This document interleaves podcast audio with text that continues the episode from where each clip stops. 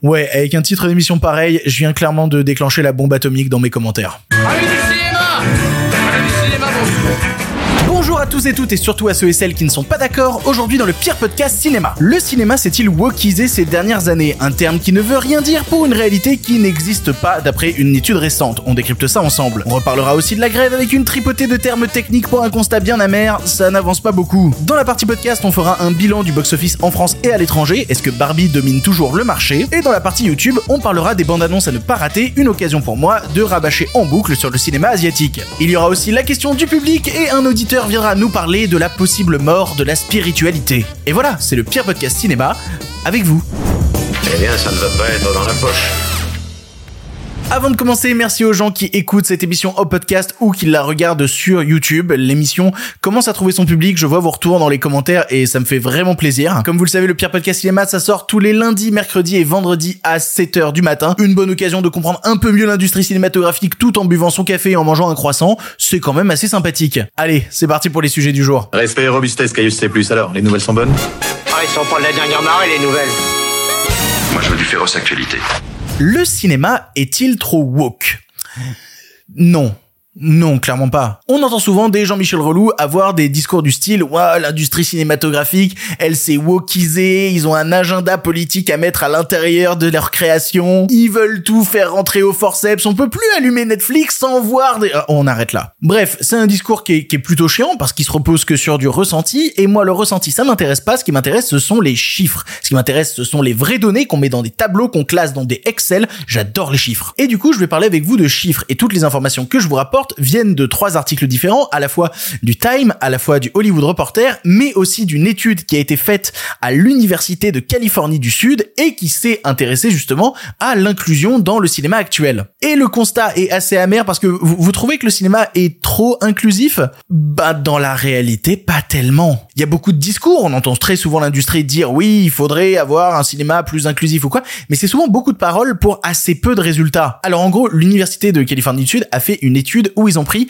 les 1600 films qui ont eu le plus de succès au box-office américain entre 2007 et 2022. Et attention donc, petite précision, 1600 films au box-office américain sur cette période ne veut pas dire 1600 films américains. On parle des 1600 films qui ont été les plus rentables aux États-Unis, mais ça peut être des films qui viennent d'autres pays et qui ont bien marché sur le territoire américain. Donc vous l'aurez compris, on va pas s'intéresser justement aux petites productions où bah justement l'inclusion y est plus facile parce que ben il y a des plus petits budgets, donc il y a plus de possibilités de sur les choix de casting ou même sur les choix de thématiques des films. Non, on s'intéresse aux 100 films de chaque année qui ont le plus marché. Et pour vous donner un, un détail supplémentaire sur ce panel, sur les 1600 films qui ont été décryptés, eh ben ça veut dire qu'on a décrypté 70 000 rôles. Voilà, 70 000 personnages donc sur ces 1600 films. La première partie se sont intéressés à est-ce qu'il y a une évolution du nombre de personnages parlants euh, noirs, latinos ou asiatiques entre 2007 et 2022 et le résultat est plus qu'en demi-teinte. J'ai toutes les stats, hein, je vais vous les donner. En 2007, on comptait 13% de personnages noirs parlants dans les films, et en 2022, on en compte 13,4%. Voilà, une augmentation de 0,4%. Du côté des personnages latinos, on est passé de personnages parlants à 3,3% à maintenant 5,2%, ce qui est une augmentation aussi assez minime. Non, la vraie évolution, celle qui choque un peu dans tout cet article-là, c'est l'évolution des personnages euh, parlants au cinéma asiatique, puisque on est passé de 3,4% en 2007 à aujourd'hui 15,9%. Voilà, l'évolution est drastique. Et en même temps, c'est une évolution qui est un peu à relativiser par plein d'aspects, à commencer par le fait que ça partait quand même de très très bas. Voilà, 3,4% à la base, c'est quand même très très bas. Et ce résultat est à relativiser aussi parce que le nombre de personnages asiatiques présents est en fait présent à cause de quelques films et pas plus. En fait, ce qu'il faut compter, c'est le gros succès qu'a eu Crazy Rich Asian où quasi tout le casting est asiatique et qui est sorti en 2018. Il y a aussi eu deux succès, mais là deux films qui sont même pas euh, en anglais vu que c'est euh, L'adieu, The Farewell et euh, Parasite de Bong Joon-ho qui a eu un gros succès bah, sur le continent américain, mais qui, comme je vous dis, ne vient pas du cinéma américain. Et enfin, la dernière réussite qui est Everything Everywhere All at Once et qui met au premier plan des personnages d'origine asiatique. Ce qu'il faut savoir aussi, c'est que ce chiffre est pas mal aidé par le fait que énormément de productions internationales sont faites par les plateformes, notamment Netflix. Et quand on parle d'un gros succès à l'international, notamment du côté asiatique, eh ben on parle de Squid Game qui a été un gros succès, notamment aux États-Unis, et qui a permis de démocratiser dans l'esprit de certaines personnes le fait que oh en fait je peux regarder du contenu en provenance d'Asie et c'est cool. Il y a aussi tout l'essor de la K-pop, mais ça c'est un autre sujet où j'ai pas toutes les datas et je vais pas rentrer à l'intérieur. Donc voilà, en termes de représentation, assez peu d'évolution et des évolutions à relativiser. Mais si on veut partir sur euh, tout le côté euh, ouais le cinéma est devenu trop woke, bah là aussi euh, j'ai les chiffres, je suis désolé, euh, ça va pas aller dans le sens de, de ce que vous racontez. Et pour le coup, je, je suis désolé, c'est des chiffres, hein, c'est pas moi qui invente. Le cinéma grand public reste majoritairement très hétéro, très blanc, très masculin. Je suis désolé, c'est vraiment pas pour vous embêter. Mais tiens, on va juste prendre par exemple le nombre de rôles féminins parlants. Voilà, entre 2017 et 2022, ils sont passés de 29,9% à 34,6%. Voilà, une petite augmentation de 5%. C'est, c'est assez peu, en vrai. Et encore dans cette petite évolution de 5%, il faut compter le nombre de femmes de couleur qui ont eu un rôle quasiment principal. Et là, qui est un score qui est passé de 1%. Voilà, en 2007, il y avait qu'un seul pourcent à aujourd'hui 19%. Voilà, donc à l'intérieur, c'est sympa, mais quand on regarde au global, les résultats sont pas dingues. Et alors attendez, parce qu'on peut tomber encore plus sur des chiffres tout petits petits, et ça c'est une spéciale dédicace à tous ceux qui disent « Waouh, je peux pas allumer un film sans voir un personnage trans non binaire LGBT. Ah, stop. Je vais vous poser une petite question, ça, voilà, vous devinez un pourcentage. D'après vous, en 2022, combien de personnages parlants dans des films grand public étaient des personnages LGBT Voilà, je vous laisse chercher, d'après vous, le pourcentage de personnages LGBT euh, en 2022. Voilà. J'ai le chiffre, hein, je vous le donne 2,1%. Ah, c'est tellement peu Et encore là, je parle de personnages LGBT au global, voilà, dans tout le spectre de tous les films. Parce que si on veut par exemple s'intéresser, tiens, juste à un cas particulier, combien de personnages trans, tiens, dans, dans l'intégralité de tous ces films? Eh ben vous savez, il y en avait 5.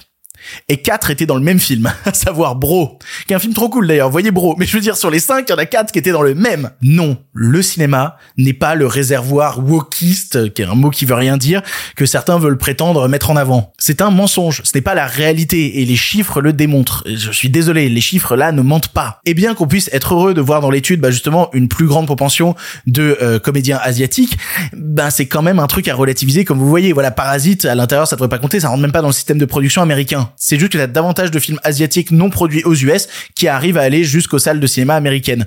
Ça se limite à ça. Après, on va pas se plaindre sur tout. C'est-à-dire que les lignes bougent. Elles bougent à une vitesse absolument ridiculement lente, mais elles bougent. Et ça, on peut le voir, bah, comme je le disais, au succès de Parasite, mais aussi l'année dernière, par exemple, avec le succès surprise de RRR, voilà, qui était pas du tout prédestiné à marcher autant dans les salles américaines et qui pourtant a trouvé son chemin jusqu'aux Oscars. Et de mon côté, pour être honnête, je suis pas partisan non plus de cette idée de devoir forcer la représentation à tout prix, tu vois, d'avoir des sortes de tokens. C'est encore plus horrible parce que tu sens que les mecs derrière, ils écrivent des personnages pas pour écrire des personnages. Ils en ont rien à foutre. Ce qu'on veut, c'est de la représentation avec des vrais personnages travaillés et pas juste, euh, oh bah tiens, on a casé ça parce qu'il faut caser ça. Ça, c'est encore c'est tellement triste, ça se voit. Mais en vrai, de l'autre côté, les gars, faut pas déconner. Le cinéma n'est pas devenu cette usine à wokerie que certains veulent dénoncer.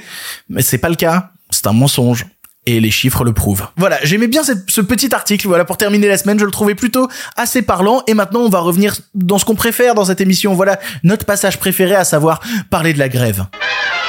Connaissez-vous la grève à Hollywood? J'ai l'impression d'en parler tout le temps. C'est terrible, mais c'est le cas. Et alors, Aujourd'hui, on va se mettre d'accord, vous et moi. Ça fait un moment que je parle de la grève dans l'émission. On va se dire que maintenant, on a les armes. Voilà. Vous avez compris que la MPTP, ça correspond aux studios aux plateformes, que la SAG-AFTRA, c'est les comédiens, que la WGA, c'est euh, les scénaristes. Vous avez compris ces bases-là. On va pouvoir rentrer un peu plus dans le dur. Je vous fais confiance. Voilà, vous avez les armes. Vous pouvez survivre à ce qui va suivre. On sait qu'actuellement se tiennent des discussions entre la WGA, donc les scénaristes, et la MPTP, les studios et les plateformes. On sait qu'il y a eu une première réunion et qu'ils veulent garder les résultats de cette réunion sous les radars. Ils en parlent pas trop, ils essayent d'avancer un peu à leur rythme. Il n'empêche que même si on n'a pas des échos totales de ce qui se passe, ça bouge franchement doucement. Et il y a une deadline qui s'approche, c'est celle de début septembre. En effet, commence à filtrer à droite à gauche que les studios aimeraient bien avoir résolu tous leurs problèmes avec les scénaristes d'ici début septembre? Et vous dites, mais pourquoi d'ici début septembre? Qu'est-ce qui se passe? C'est la rentrée, ça suffit? Non, il y a une raison à cela. C'est qu'en fait, ils ont des deadlines à tenir vis-à-vis des productions de séries, du nombre d'épisodes à écrire avant de pouvoir les faire rentrer en tournage ou quoi.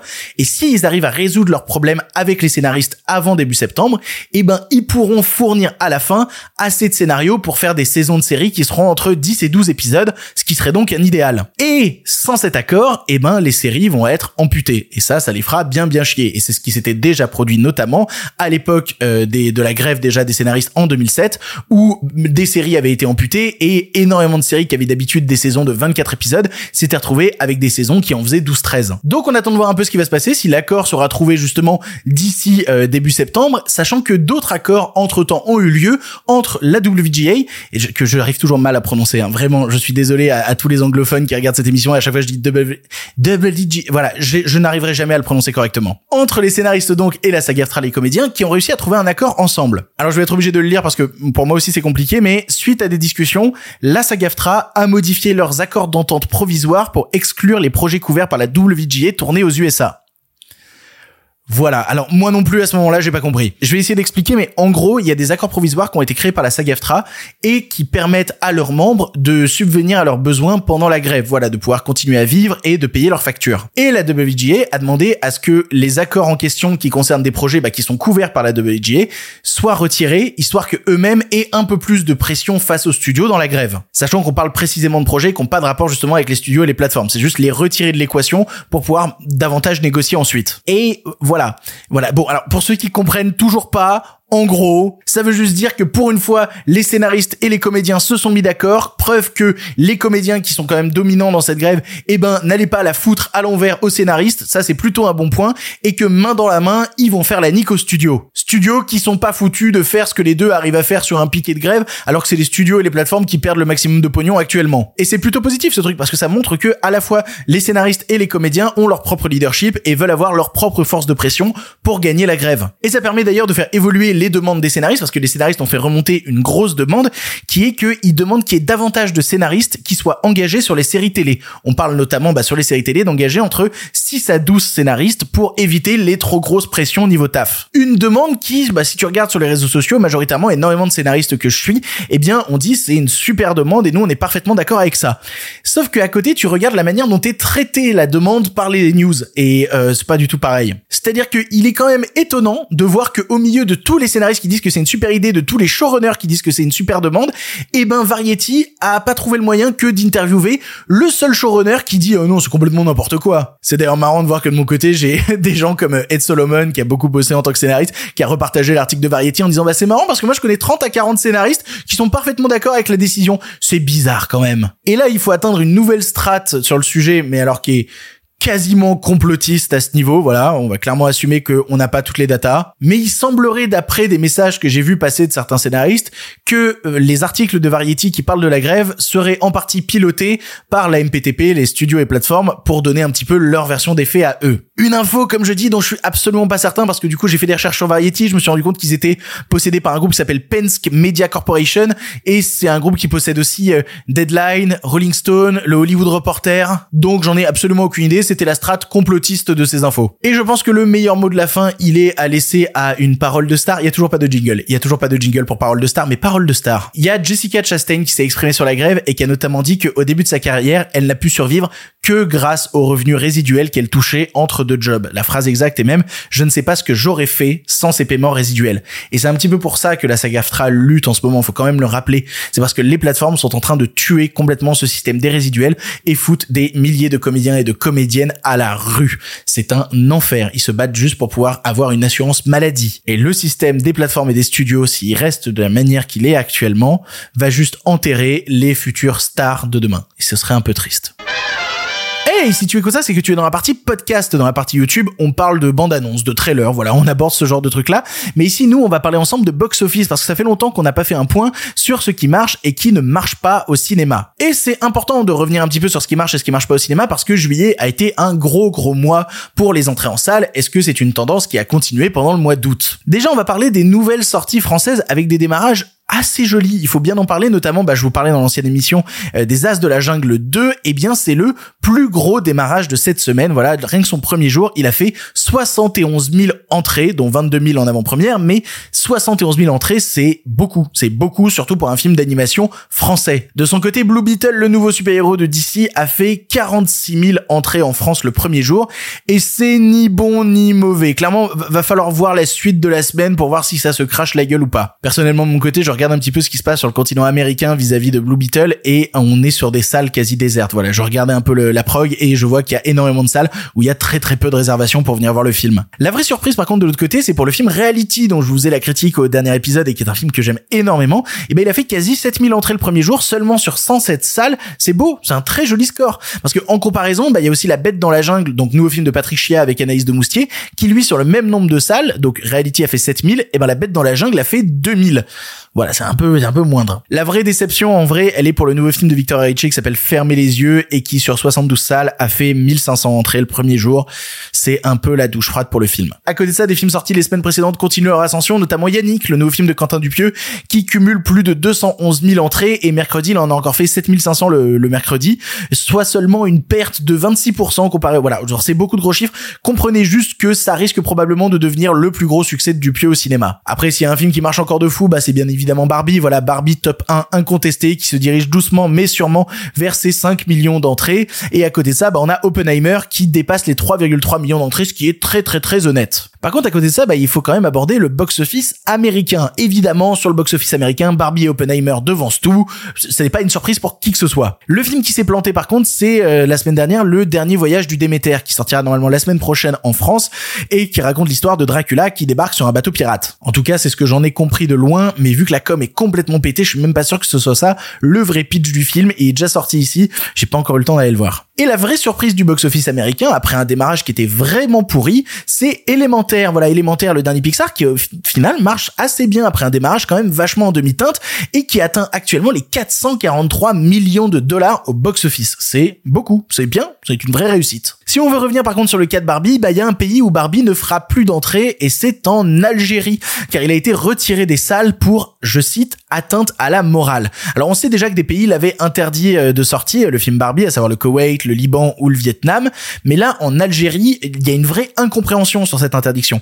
Et il y a Le Monde notamment qui a sorti un article pour essayer d'obtenir les réactions des Algériens et même de l'industrie cinématographique algérienne sur l'interdiction de Barbie. Et alors je cite l'article qui dit quand j'ai vu Barbie, la salle affichait complet, des familles entières étaient venues voir le film. Je n'ai remarqué aucun signe de mécontentement. C'est pour cela que j'arrive pas à comprendre cette décision. Donc ça c'est une enseignante de 29 ans qui habite à Oran qui en parle et qui dit d'ailleurs euh, on parle de scènes faisant la promotion de l'homosexualité alors que je n'ai rien remarqué dans ce sens. Ce qu'il faut savoir aussi c'est que les autorités algériennes n'ont donné aucune explication euh, à l'ordre de déprogrammation. À côté de ça, comme je disais, le monde du cinéma réagit aussi à la news.